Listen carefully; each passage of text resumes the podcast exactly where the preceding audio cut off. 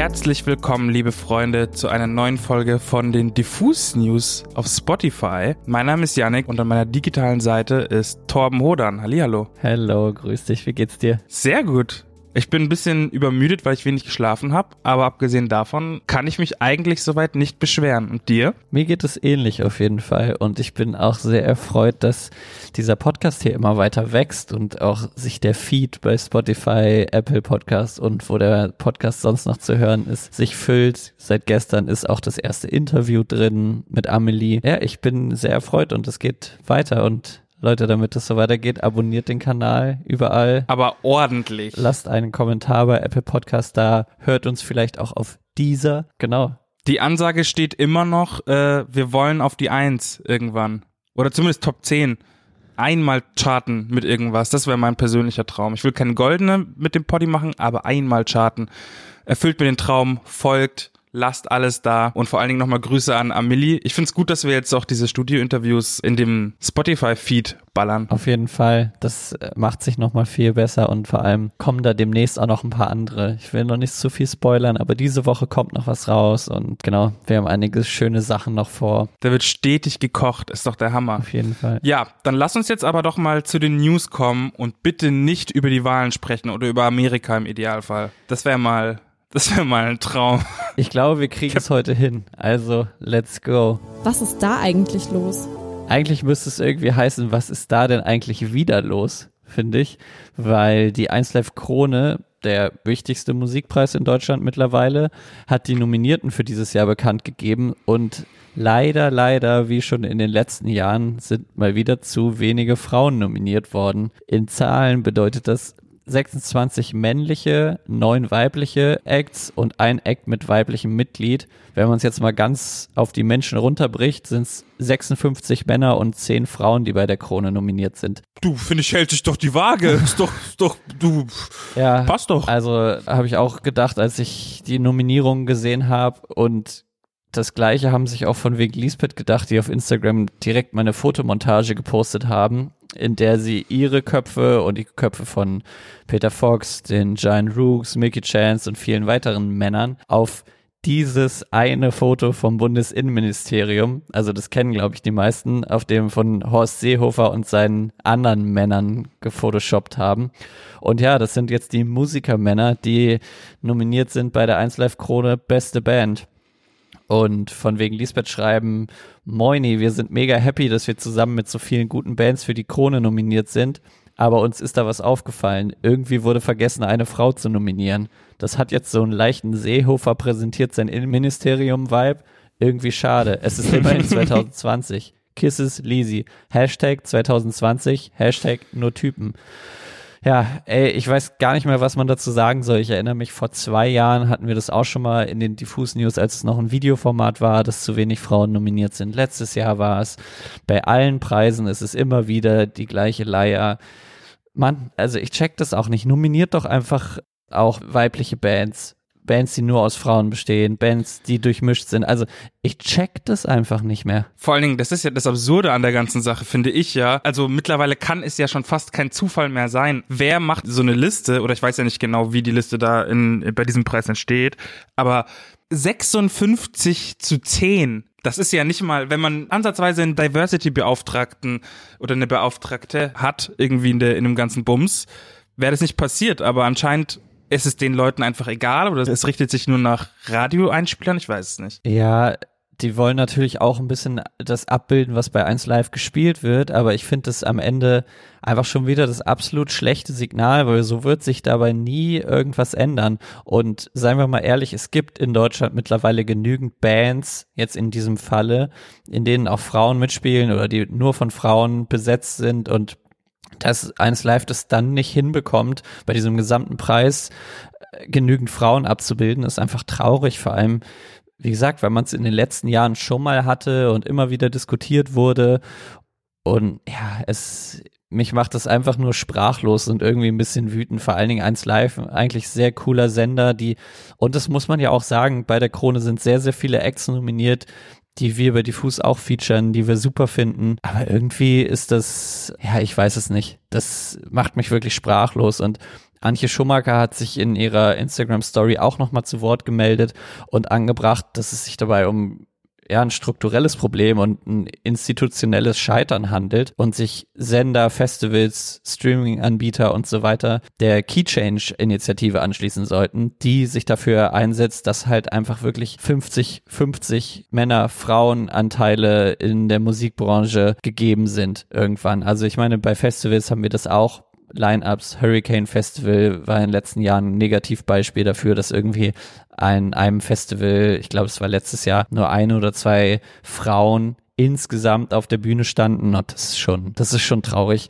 Und deswegen dieser Initiative anschließen könnte sich zum Beispiel auch eins live und gerade weil man irgendwie einen Bildungsauftrag hat, weil es ein öffentlich-rechtlicher Sender ist, ist das natürlich schon irgendwie ein fatales Signal und da müssen, glaube ich, einige noch ihr Handeln überdenken, zumal ja, es einfach tolle weibliche Acts in Deutschland gibt. Zu Genüge. Ja zu Genüge. Dann lass uns das Thema mal mit einem salzigen Satz von mir noch abschließen. Das ist jetzt ein bisschen Whataboutism, aber abgesehen von der Feminismusdebatte will ich gar nicht wissen, was da sonst noch so an Diversity Fauxpas in diesen, in diesen ganzen Nominierungen stattfanden, weil das ist in Deutschland auch immer so ein Thema teilweise, dass da dann so großen Preisen doch auch die Creme de la Creme in Anführungsstrichen abgebildet wird und nicht das große wundervolle Spektrum, das eigentlich Deutschland hergibt, was KünstlerInnen angeht. Na ja, lass uns zum nächsten Thema kommen.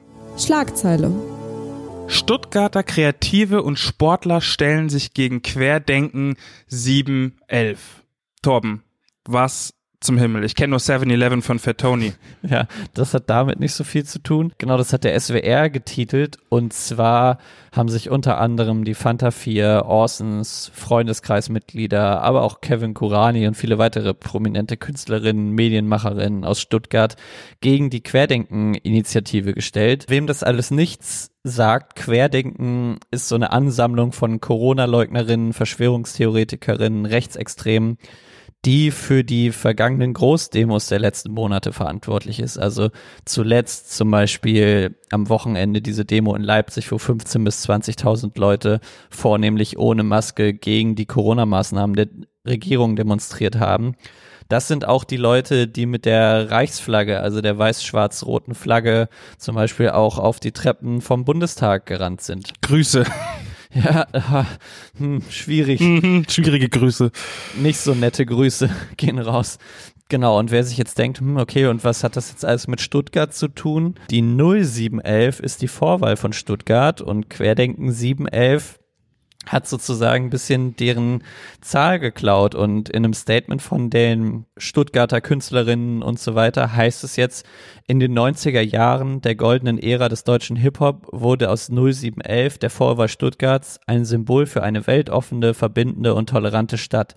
Die Inhalte und Bestrebungen der Querdenken 711 stellen diese Idee von Gemeinschaft in Frage. Die wollen diese Idee sozusagen oder dieses Symbol für ihre spalterischen Zwecke benutzen. Und dann schreiben sie auch noch, die Corona-Maßnahmen kritisch zu hinterfragen ist wichtig. Auf Demos Seite an Seite mit Reichskriegsflaggenträgern zu marschieren ist dagegen untragbar. Wir lassen uns unsere Vorwahl und unsere Heimat nicht von Verschwörungstheoretikern und Antidemokraten nehmen finde ich sehr gut und gibt auch auf kolchose.tv ist glaube ich die Website, gibt so eine Ansammlung von Leuten, wer das alles unterschrieben hat. Das sind von Konzertveranstalterinnen über Musikerinnen, Fußballer und so weiter und so fort. Finde ich eine gute Sache und endlich mal jemand, was heißt endlich mal, aber jemand, der sich dagegen stellt und verstehe ich schon, wenn man irgendwie jahrzehntelang für so ein äh, für dieses 0711 Ding steht und das irgendwie aufbaut und dann kommt so eine Initiative und hackt das in Trümmern oder versucht das in Trümmern zu hacken. Ja, deswegen gut, dass die sich dagegen stellen. Absolut. Du hast mir gesagt, kurz bevor wir die Aufnahme gestartet haben, dass du eine Film- oder Kinofilm-News für, für mich hast und ich bin sehr gespannt, was das ist. mein Lieber. Es geht nämlich um einen Rap-Film, der entstehen soll auf den ich schon sehr, sehr, sehr, sehr, sehr lange warte, weil er schon in diversen Interviews angeteased wurde. Es geht um Goats, einem Film von Flair und Spectre. Ich will nicht sagen fucking Flair, aber fucking Flair und Spectre. Wie viele Menschen wissen, ist Flair ja mein absoluter Lieblingsrapper, genauso wie Shindy und alle anderen Rapper auch.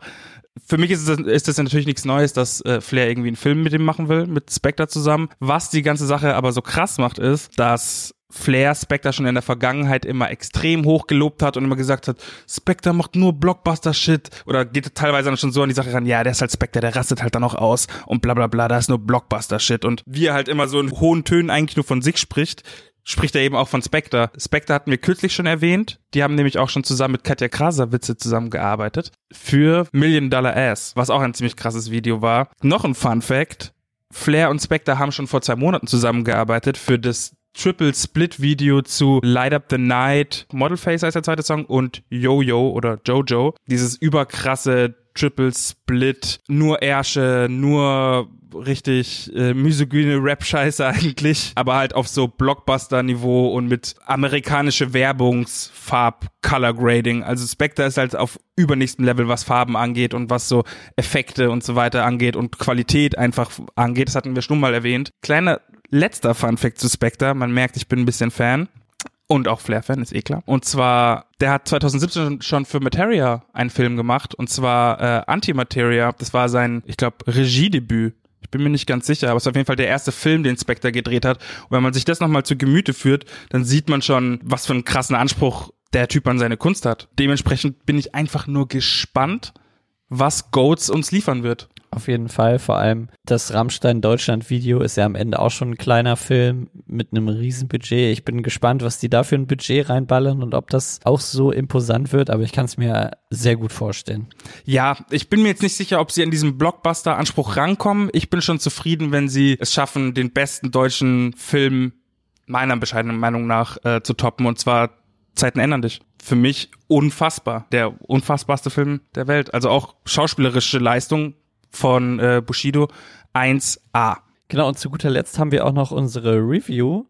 Und zwar haben wir am Freitag dazu aufgerufen, dass die Leute eine Review zum All diese Gewalt-Album andere schreiben sollten. Und wir haben wieder ein paar bekommen. Vielen Dank dafür. Und entschieden bzw. ausgelost haben wir die von Sophia at indie-basierte Beats auf Instagram. Vielen Dank schon mal. Und schöne Grüße besonders an den Namen. Auf jeden Fall. Kenner wissen. Ich würde sagen, ich lese einfach mal vor. Ist ein bisschen länger, aber nicht schlechter. Deswegen, also, let's go. Zugegebenermaßen hatte ich mich nach der Single-Auskopplung, bestehend aus den Songs Andere und Erfolgreiche Live, sehr auf die Veröffentlichung des Albums gefreut und war gespannt darauf, was einen erwarten würde.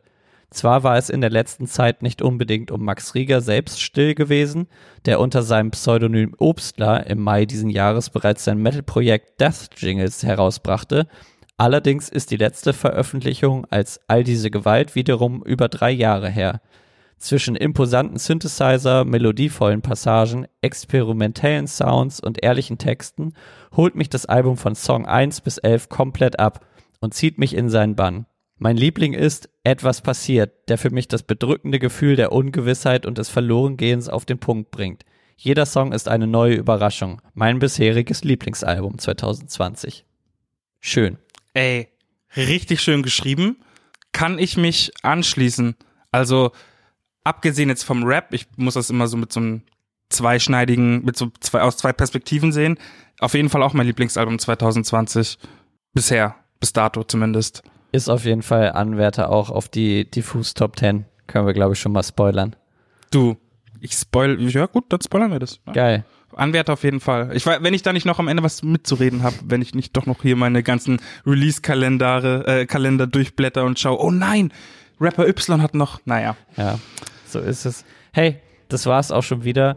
Leute, vergesst nicht, wir sagen es jetzt immer wieder und immer wieder, abonniert diesen Podcast. Wir hören uns am Freitag wieder, wieder mit neuer Musik, anderen spannenden neuen Nachrichten. Und das war's auch schon. Bis dahin, einen wundervollen Tag. Boah, wir brauchen echt so einen so Slogan eigentlich, so und reingehauen, wie bei Game One damals. Aber naja, bis dahin ist es das Bussi Bussi. Ciao. Tschüssi.